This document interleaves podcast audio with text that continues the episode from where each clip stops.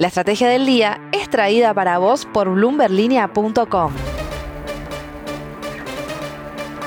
Muy buenos días estrategas, soy Francisco Aldaya, editor de bloomberglinea.com y hoy te voy a contar las tres noticias más importantes para que arranques tu día. Como siempre, no te olvides de darle clic al botón para seguir a este podcast, de compartir este capítulo y de activar las notificaciones. Lo que tenés que saber.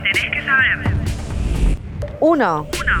Elon Musk dijo que el discurso de Javier Milei en Davos fue una buena explicación de qué hace a los países más o menos prósperos el mentor de Pierpaolo Barbieri, el fundador de Walla en la Universidad de Harvard, Niall Ferguson, dijo que fue una magnífica defensa de la libertad individual y la economía de libre mercado. El CEO de JP Morgan, el argentino Daniel Pinto, dijo que Milley podría estar terminando con 80 años de deterioro económico en Argentina. Dos famosos inversores VC, Tim Draper y Mark Andresen, hablaron de un salvador para el país y de la verdad al poder. Y te menciono un último caso, y es el de Brian Armstrong, fundador de Coinbase, que habló también de un gran discurso de Milley en Davos. Repercusiones en medios y redes sociales no parece tan alejado de la realidad lo que comentó el propio ministro de Economía Luis Caputo sobre la presencia del presidente en Davos. El magnetismo que genera Milley no lo he visto nunca, ni siquiera con Carlos Menem. 2. Esta mañana tenemos una entrevista especial en bloomberglinea.com que hizo Mariano Espina a la secretaria de Minería de la Nación, Flavia Rollón, y que pueden leer ahora mismo en el portal, pero escuchemos ahora a Mariano con un breve resumen. En una entrevista exclusiva con Bloomberg Línea, la secretaria de Minería de la Nación, Flavia Rollón, dijo que Argentina debe aprovechar la ventana de oportunidad que hay en el mundo por la demanda de minerales críticos. Afirmó que la industrialización del litio es importante pero no excluyente, que continúan las negociaciones con Estados Unidos para ingresar a la Inflation Reduction Act y que la llegada de Milei generó optimismo en los inversores del sector. Según las proyecciones de su secretaría, Argentina exportará por más de 4 mil millones de dólares en minería este año. El litio alcanzará los 12.200 millones de dólares en 2030 y el cobre los 5 mil millones. Para esto, es prioridad ordenar la macroeconomía, dijo la Secretaría de Minería. 3.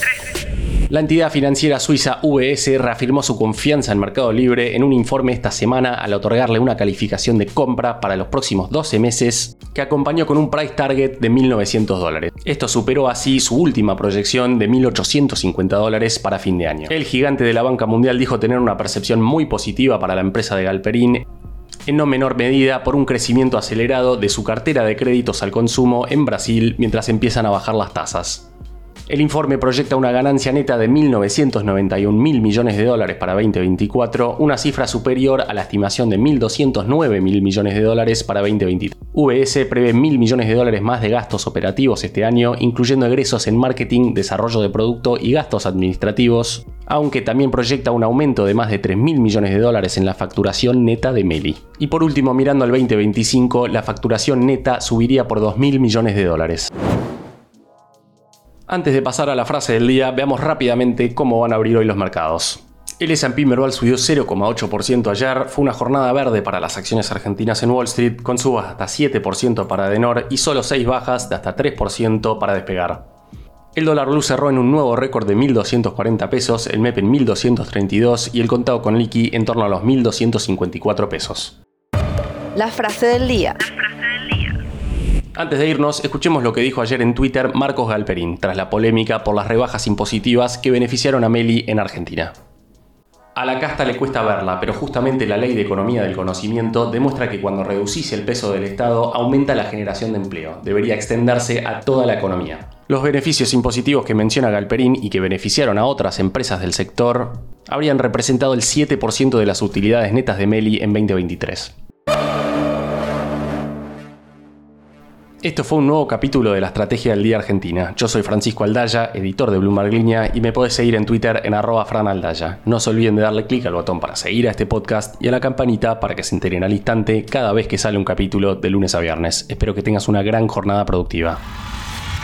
Esto fue La Estrategia del Día Argentina, escrito y narrado por Francisco Aldaya.